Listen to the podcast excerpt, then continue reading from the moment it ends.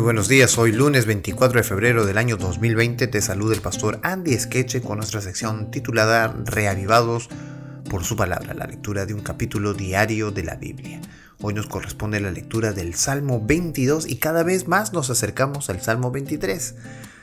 Eh, el Salmo 22 eh, refleja un intenso padecimiento. Por esa razón se le designa como el Salmo profético y mesiánico. Y ustedes se van a dar cuenta por qué, porque hay algunos textos que hablan acerca de expresiones que Jesús usó.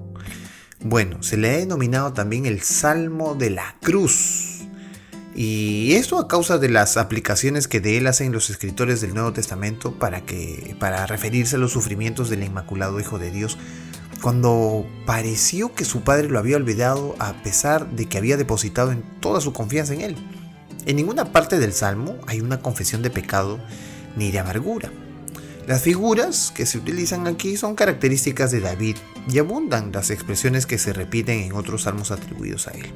Aunque el salmista parece relatar su propia experiencia, las frecuentes referencias a este salmo en el Nuevo Testamento dan la impresión de que más tiene un carácter mesiánico, por lo menos en, en algunas de sus partes. Mm, el salmo consta también de dos partes. Del verso 1 al 21 expresan la presión, la congoja, la tristeza, la plegaria del que sufre. Y del verso 22 al 31 se dan las palabras de agradecimiento por la liberación efectuada. Pues vamos a darle lectura esta mañana para comprender, entender, aprender bastante de este Salmo 22. Dice así. Dios mío, Dios mío ¿por qué me has desamparado? ¿Por qué estás tan lejos de mi salvación y de las palabras de mi clamor? Ya ven, se dan cuenta por qué es el, salmo de la cruz, porque esta palabra, ¿quién la dijo? Jesús, ¿verdad? El verso 1. Dios mío, Dios mío, ¿por qué me has desamparado? Bueno, las palabras que Jesús pronuncia en la cruz hicieron referencia a este salmo, al salmo 22 y eh, Jesús las dio en el momento en el que sintió cómo se separaba de su Padre, de su Padre Dios, en la cruz debido a los pecados del mundo. Verso 2. Dios mío, clamo de día y no respondes, y de noche y no hay para mí reposo. Bueno, es la soledad a causa del pecado.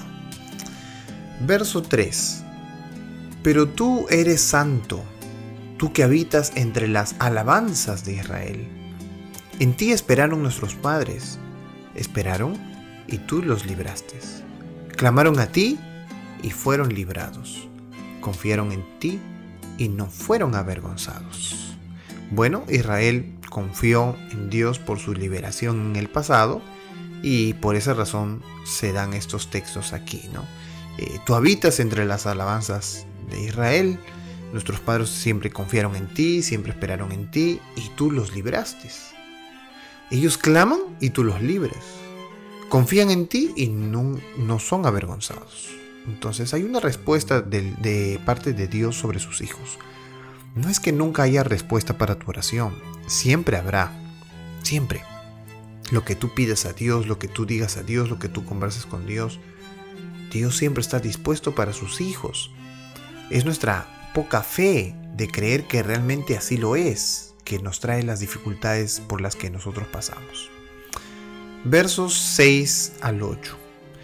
Mas yo soy gusano y no hombre, oprobio de los hombres y despreciado del pueblo. Todos los que me ven se escarnecen, estiran la boca, menean la cabeza, diciendo, se encomendó a Jehová, líbrele él, sálvele, puesto que en él se complacía. Bueno, poco referencia también a Jesús, ¿verdad? Se encomendó a Dios, a que alguien lo libre, que alguien lo salve, puesto que él se confiaba en él, ¿no? Que Dios, Dios vea con él, ¿no? Todos los que me ven, dice, me escarnecen, me, me odian, ¿no? Estiran la boca, menean la cabeza, hablan mal.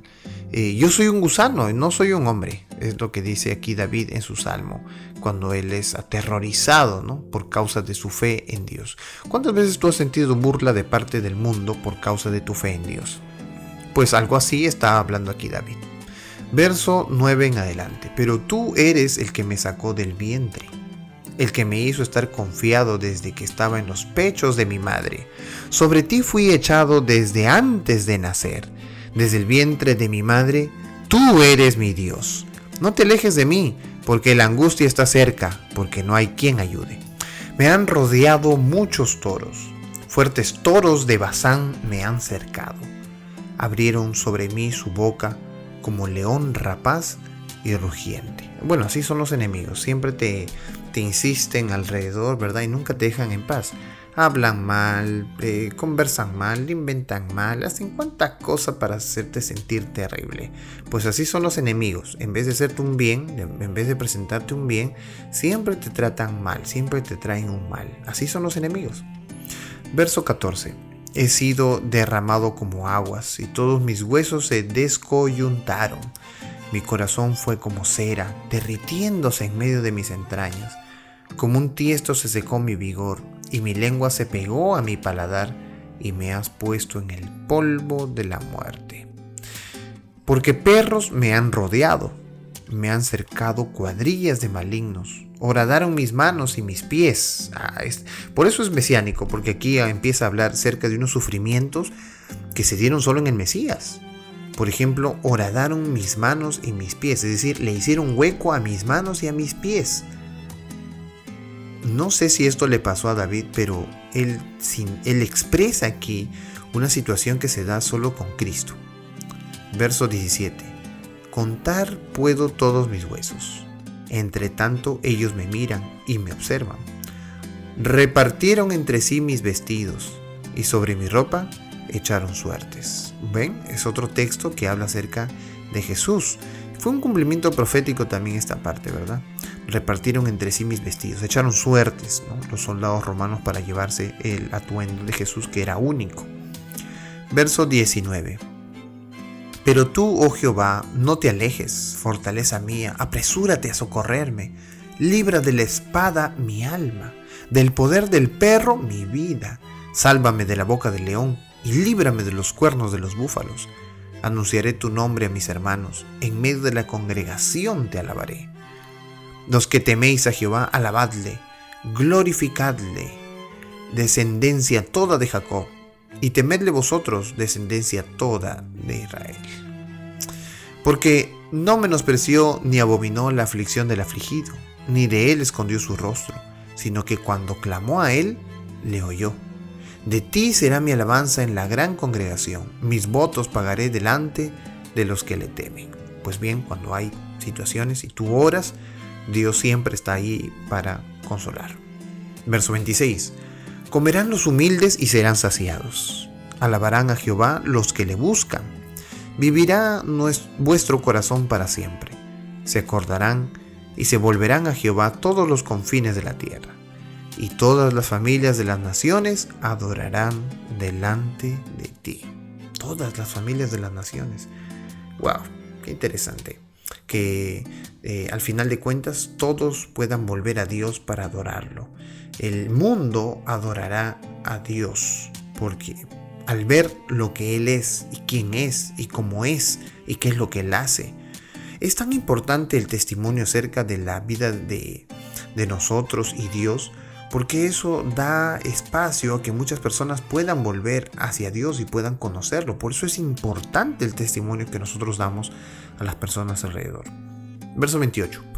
Porque de Jehová es el reino, y él regirá las naciones. Comerán y adorarán todos los poderosos de la tierra. Se postrarán delante de él todos los que descienden al polvo, es decir, todos los seres humanos aunque él no puede conservar la vida a su propia alma. La posteridad le servirá. Esto será contado de Jehová hasta la postrera generación. Así que todas las generaciones conocerán quién es Dios. Verso 31, último texto. Vendrán y anunciarán su justicia. A pueblo no nacido aún anunciarán que Él hizo esto.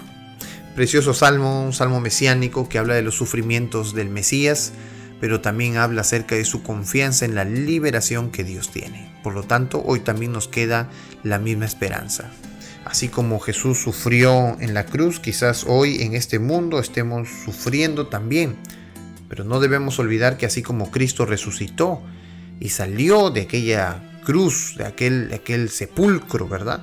Salió de ese lugar vivo y victorioso, así también los hijos de Dios saldrán victoriosos, gracias a que Jesús volverá por segunda vez a este mundo y nos llevará a vivir con Él para siempre. Que Dios te bendiga en este día y seas reavivado por su palabra.